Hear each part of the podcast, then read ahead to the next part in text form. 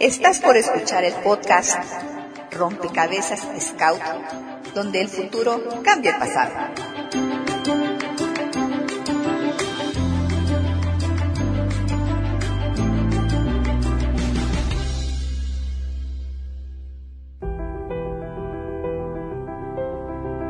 Hola a todos, los saluda con mucho cariño Verónica Müller, Sudama Museos, agradeciendo su atención y compañía a este interesante podcast en el que en cada episodio vamos conociendo más sobre este intrincado rompecabezas sobre la historia de los Scouts en México. Pero, por cierto, mi Fris, llevamos ya tiempo hablando de que si los Scouts por aquí, que si los Scouts por allá, y sinceramente no sé ¿por qué no hemos empezado a decir qué significa la palabra scout?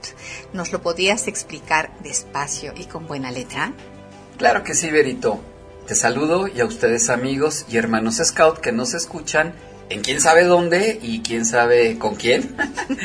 y bueno, hay ocasiones que cuando alguien tiene tiempo dentro de los scouts, pues se va acostumbrando a convivir con tantas cosas que a veces ni se detiene ni a conocer ni dónde o por qué de las mismas y las hacen, las viven o se las saben por inercia. Y sí, sucede que en muchos casos esa persona no tiene ni idea de dónde viene la palabra scout, aunque lo demuestre de mil formas.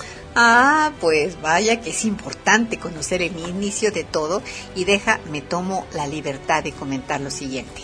He de suponer que la palabra scout es de origen inglés, como su fundador, Lord, ay Diosito lindo, eh, se me acaba de olvidar, ¿me puedes ayudar por favor? Sí, no te preocupes, Estevero. Te estás refiriendo a Lord Robert Stephenson Smith Baden Powell, primer barón de Gilwell, doctor honoris causa en Derecho y otras materias, así como miembro de la Real Sociedad Geográfica, además de un buen y titipuchal de títulos nobiliarios. Ay, ay, ay. ¿Qué? ¿Los vas a mencionar a todos? No, Vero. Mira, los scouts se refieren a él simplemente como BP y aclaro que ambas letras deben unirse con un guion y no con puntos. A ver, a ver, a ver, la más despacio. ¿Cómo es eso del guion? Ah, pues qué te cuento. El padre de BP se llamaba Baden Powell y se casó en terceras nupcias con Henrietta Grace Smith, él doblemente viudo y con quien, con esta nueva este, esposa, pues fíjate que tuvo 10 hijos y además tuvo 4 en sus anteriores matrimonios. Ay, caray, qué bien, no perdían el tiempo. Bastantes hijos para criar, qué bueno. Pues sí, en esta historia, Henrietta va a tener todo un reto, ya que ella se convierte en viuda en 1860, cuando fallece su esposo, y en ese entonces este Robert tenía tan solo tres añitos de edad. Ave María Purísima, ¿y con tantos hijos? Sí, pero tranquila. El señor Baden, fíjate, era toda una celebridad porque además de ser un reconocido matemático, también eh, era reverendo y eran de esas profesiones que de alguna manera podían hacer que con cierta holgura sus familiares podían vivir tranquilamente y pues oh, imagínate para crear tanto chamaco. Ay, me hace suspirar. Bueno, menos mal. Pobre Rieta.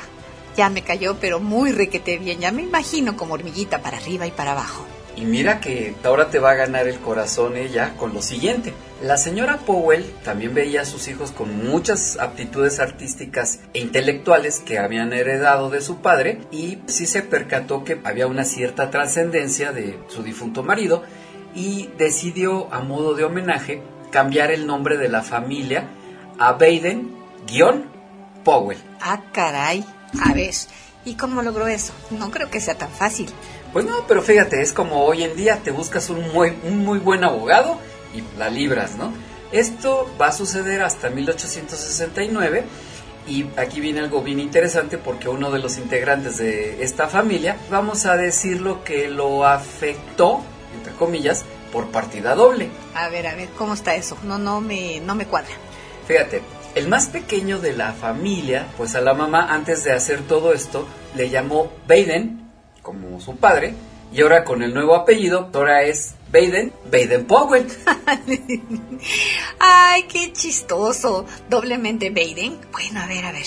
Fíjate que ahora esta familia ya tenía apellido compuesto, cosa que en los ingleses pues era algo muy común para la época y en este caso pues además como hoy les hacen bullying a varios este, de los muchachos que luego se ponen nombres raros, pues aquí también se lo hicieron, ¿por qué? Porque ahora los conocían como la familia guion, por lo que pues en el caso de este Robert, ahora su nombre completo queda como Robert Stephenson Smith Baden guion Powell. Ay, qué padre historia.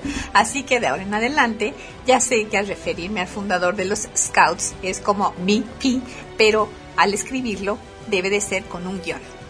Esa es la forma correcta, Berito. Ah, y entonces BP se le ocurre inventar la palabra Scout. ¿Seguro fue así? No, no, no, no, no, no, no. Vamos a ese punto, a ver todos tranquilos, no se me alboroten. y no, no es guion, ¿sale? A ver, Está bien, veamos de dónde sale entonces la palabra scout. Fíjate, esta palabra tiene su origen en la voz latina auscultare, que significa escuchar con atención, usada por los médicos romanos cuando pegaban su oreja al tórax de un paciente pues para escuchar los diferentes órganos del cuerpo. Con el paso del tiempo, esta palabra se va a incorporar al italiano y al francés como ascolter y Posteriormente va derivando a scouter. De ahí vamos a la parte de su conformación en el idioma inglés, donde va a tener un, origen incierto. Esto porque en ese idioma, que pues se fue conformando con palabras de muchas lenguas, y se va a incorporar en forma de verbo, pero va a pasar como sustantivo a scout. A ver, no me está quedando claro. O sea que es un término médico. No, aún falta lo siguiente.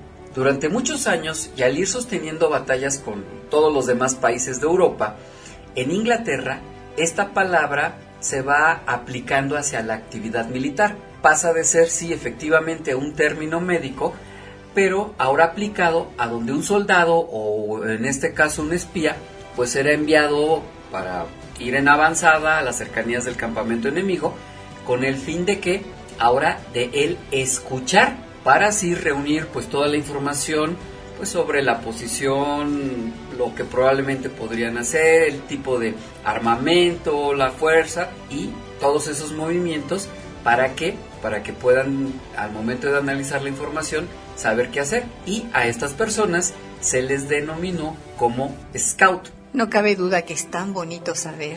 Qué bueno que eres una gran persona, un gran amigo, que nos explicas todo esto y ya no nos queda la mayor ni la menor duda. Ahora me va sonando el por qué es algo militar. Este término, fíjate, se va a mantener efectivamente dentro del concepto militar inglés pues por siglos y al irse desarrollando como una actividad apoyada con otras técnicas, se va a derivar el verbo scouting o la acción de ir recopilando de manera ordenada información, en este caso, sobre las fuerzas enemigas y apoyándose con la exploración y también lo que en el ejército le conocen como inteligencia. Me dejas con la boca abierta, pero los scouts no son militares. No, claro que no, pero vamos a analizar lo siguiente. Es hasta principios del siglo XX cuando BP usa este término, Scout, para definir a los integrantes de su proyecto personal enfocado a muchachos entre los 12 y 17 años de edad, con la idea de aplicar en ellos lo mejor de esas técnicas de autosuficiencia, de supervivencia, que utilizaban esos scouts militares, pero integrando a su vez valores universales y la formación del carácter hacia con los muchachos.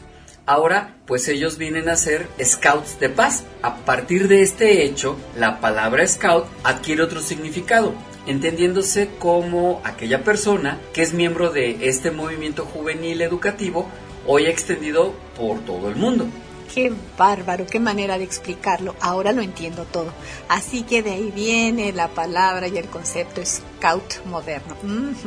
Sí, pero ¿qué crees? Aquí todavía no termina mi vero y aún hay más. A ver, venga, venga, ya sé que tienes más cartas abajo de la manga.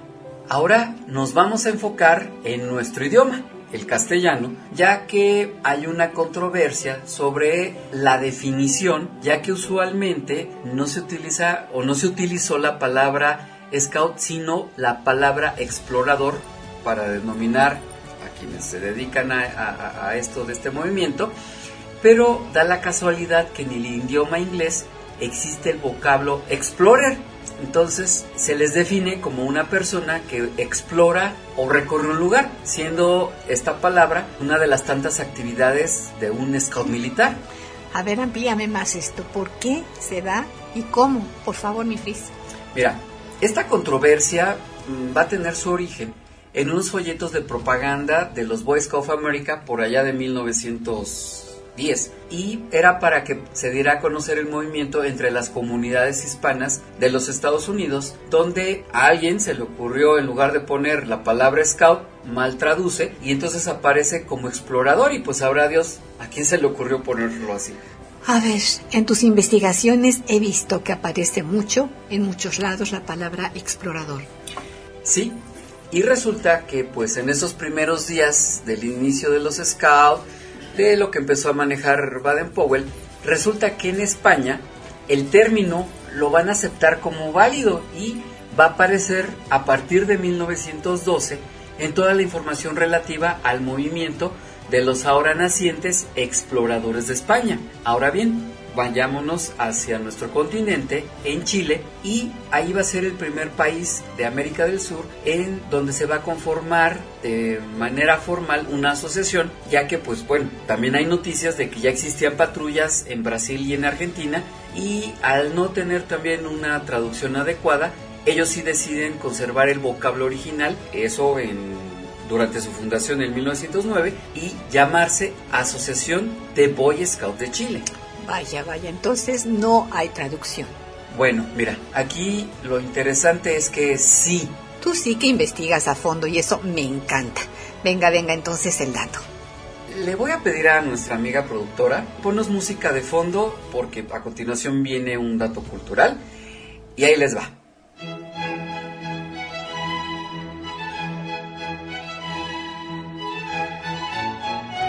En nuestro segmento cultural Palabras rescatadas, tenemos que en el castellano antiguo existen tres voces que se derivan del término original en latín y que se acercan al mismo significado de scout, que son esculca, esculta y escucha.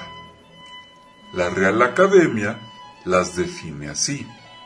Esculca, del latín sculca, espía o explorador. Esculta, de escuchar, acción de escuchar por parte de un espía que se adelanta de noche a la inmediación de los puntos enemigos para observar de cerca sus movimientos. Escucha pertenece por completo a la terminología militar.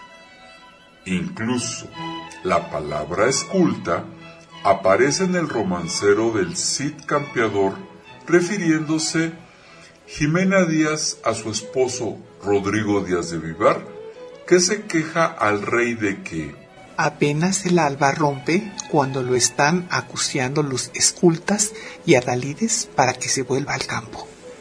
Este término, esculta, nunca se usó para definir a un scout en su traducción cercana para el idioma castellano, pero sí para derivar la palabra que define al conjunto de prácticas y enseñanzas que constituyen al movimiento ideado por Baden-Powell, o sea, el escultismo.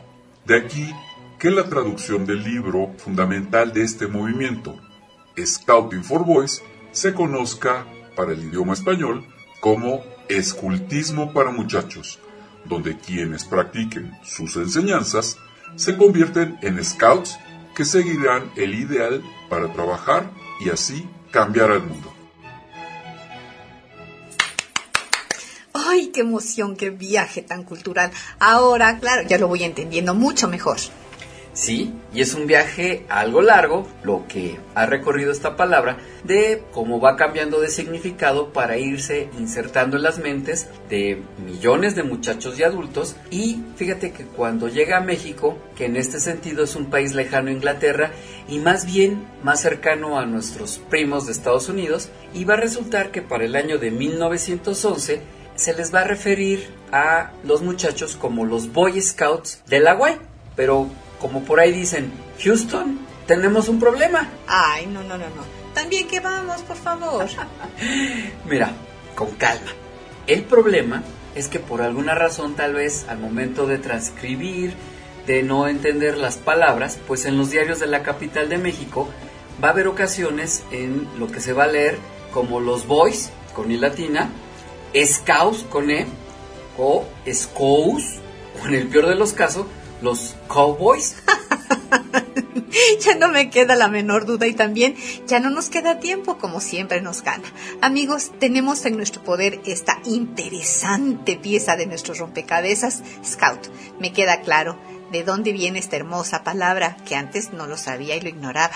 Y ahora al pronunciarla tiene la magia para que mucha gente sienta orgullo de sentirla hasta los huesos, donde ya sabemos que desde 1911 los mexicanos conocen a estos muchachos, los Boy Scouts, que serán protagonistas y testigos no solo de esta práctica, sino de la influencia y roces con los hechos históricos de nuestra gran nación.